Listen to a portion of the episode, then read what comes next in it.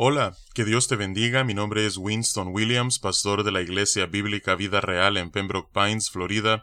Bienvenidos a otro episodio de Vida Devocional, un ministerio de la Iglesia Bíblica Vida Real, cuya misión es sembrar la verdad de la palabra de Dios en los corazones de los hombres y cosechar vidas nuevas para el reino de Dios. Para más información puedes visitar nuestra página web www.ibvidareal.org o seguirnos en redes sociales en arroba Vida Real. En este día estaremos meditando en el Salmo 147. Este salmo, eh, su autor es desconocido y su título es una alabanza por el favor de Dios hacia Jerusalén. La evidencia interna de este salmo eh, apunta a la posibilidad de que quizás fue escrito después del exilio. Vemos en este salmo, como lo leeremos en unos instantes, referencias a lo que pudo haber sido la reconstrucción no solamente de los muros y el templo, sino de la ciudad de Jerusalén en general, después de que el pueblo de Israel, ese remanente, regresa ah, para reedificar la ciudad durante el reinado del imperio persa. Así es que vemos que esta edificación y este retorno eh, se encuentra en los libros históricos de Esdras y Nehemías, y quizás este salmo es una celebración de esa obra que Dios hizo en la vida del pueblo al permitirles regresar a la tierra prometida y reedificar la santa ciudad, eh, reedificar a Jerusalén. Así es que este salmo se divide en tres secciones. Los versículos 1 al 6 son una sección, 7 al 11 otra sección y concluye con una última sección a partir del versículo 12 hasta el 20.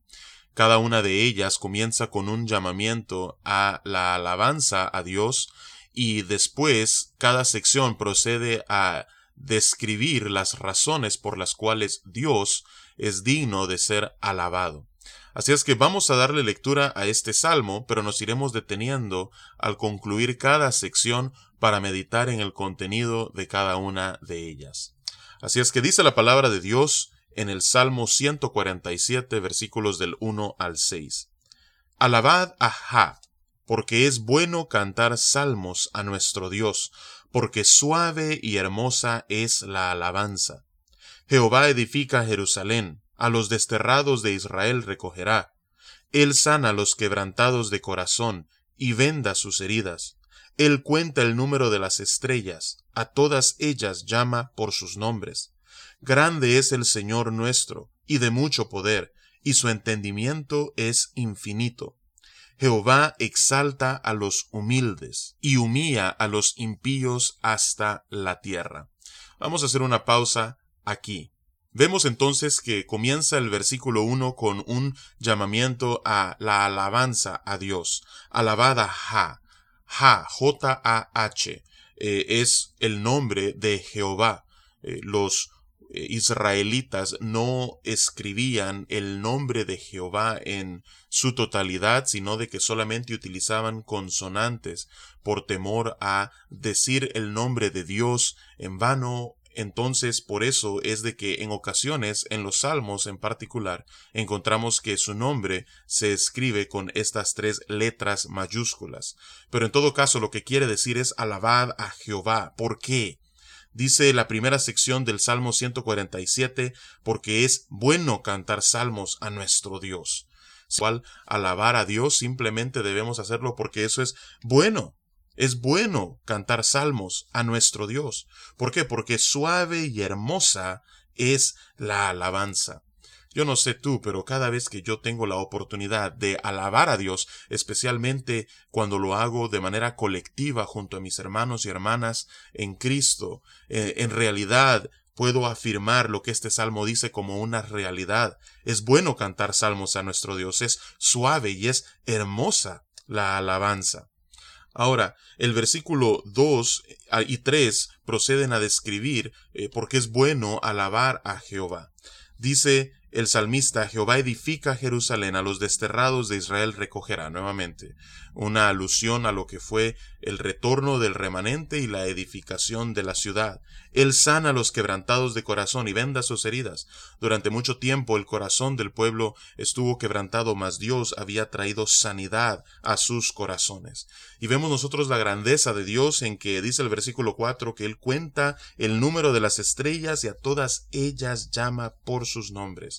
¿Puedes imaginar lo que eso es? En verdad, si Dios puede llamar a cada una de las estrellas en todo el universo por nombre, entonces no hay duda que, como dice el versículo 5, grande es el Señor nuestro y de mucho poder y su entendimiento es infinito.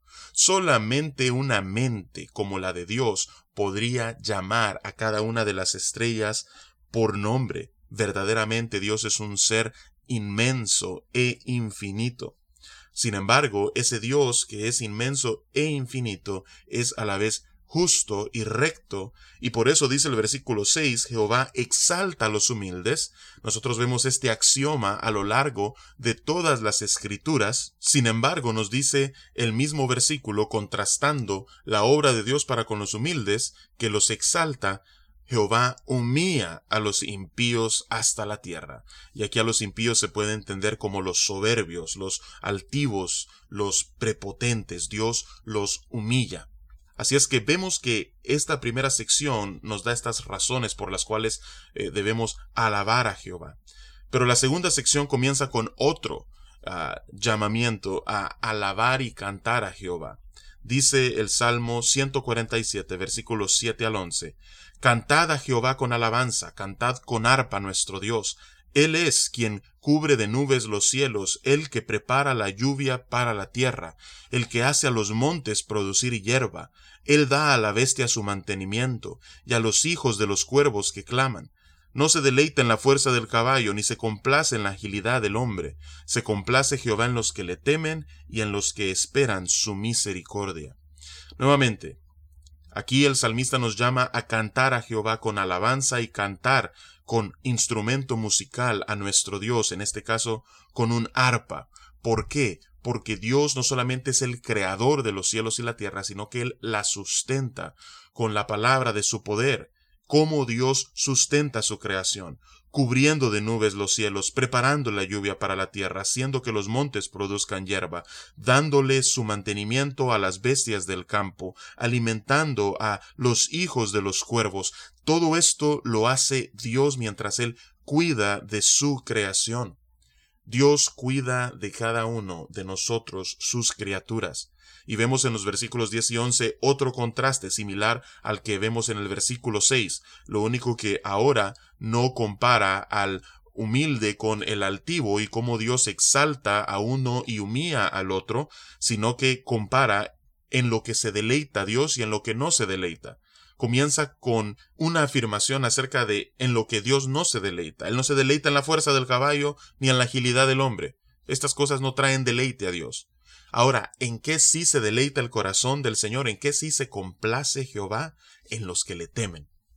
Es decir, en los que confían no en su fuerza, no en su agilidad, sino en los que buscan en Dios su refugio y le temen, en los que esperan en Dios para que les pueda mostrar su misericordia. Es decir, no en aquellos que depositan su confianza en quienes son, en lo que poseen, sino que depositan su confianza en Dios y aguardan en Él. En eso se complace el Dios que cuida de su creación de una manera providencial. Y la última sección de este salmo, versículos 12 al 20, nos da nuevamente otra razón por la cual debemos alabar al Señor. Dice, Alaba a Jehová, Jerusalén, alaba a tu Dios, oh Sión, ¿Por qué? Porque fortificó los cerrojos de tus puertas, bendijo a tus hijos dentro de ti, él da en tu territorio la paz, te hará saciar con lo mejor del trigo, Él envía su palabra a la tierra, velozmente corre su palabra, da la nieve como lana y derrama la escarcha como ceniza, echa su hielo como pedazos ante su frío. ¿Quién resistirá? Aun así enviará su palabra y los derretirá, soplará su viento y fluirán las aguas. Ha manifestado sus palabras a Jacob, sus estatutos y sus juicios a Israel. No ha hecho así con ninguna otra de las naciones, y en cuanto a sus juicios no los conocieron. Aleluya, alaba tú a Jehová. Nuevamente, un llamamiento a alabar a Jehová, pero en este caso ese llamado se le hace al pueblo de Dios, a Jerusalén y a los que habitan en Sión. ¿Por qué? Porque nuevamente Él fue el que fortificó sus cerrojos y bendijo a todos los que regresaron para reedificar las murallas y eh, reedificar la santa ciudad. Y Él da paz a todos los que la habitan. Él los bendice con lo mejor del trigo. Y nuevamente esto tendrá su cumplimiento final en la segunda venida de Cristo cuando Él establezca su reino milenario. Es ahí donde el príncipe de paz hará que esta paz reine no solamente en Jerusalén, sino en todo el mundo.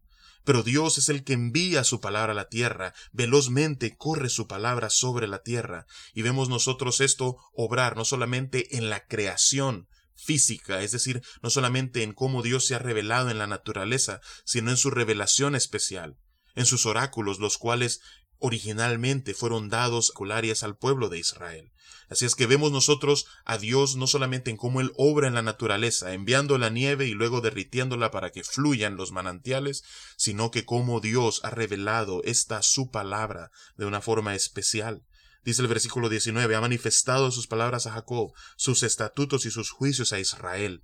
No ha hecho así con ninguna otra de las naciones. Vemos aquí otro contraste como el que encontramos en el versículo 6 y versículos 10 y 11. Nuevamente, versículos 19 y 20, un último y tercer contraste.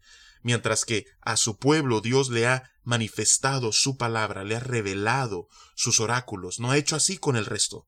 Dice, no ha hecho así con ninguna otra de las naciones, y en cuanto a sus juicios, no los conocieron. Aleluya. Esto fue así durante mucho tiempo, pero ahora la palabra escrita y revelada de Dios está disponible para que personas de toda lengua, tribu y nación puedan conocerle y puedan venir a la salvación que solamente se encuentra en Cristo Jesús.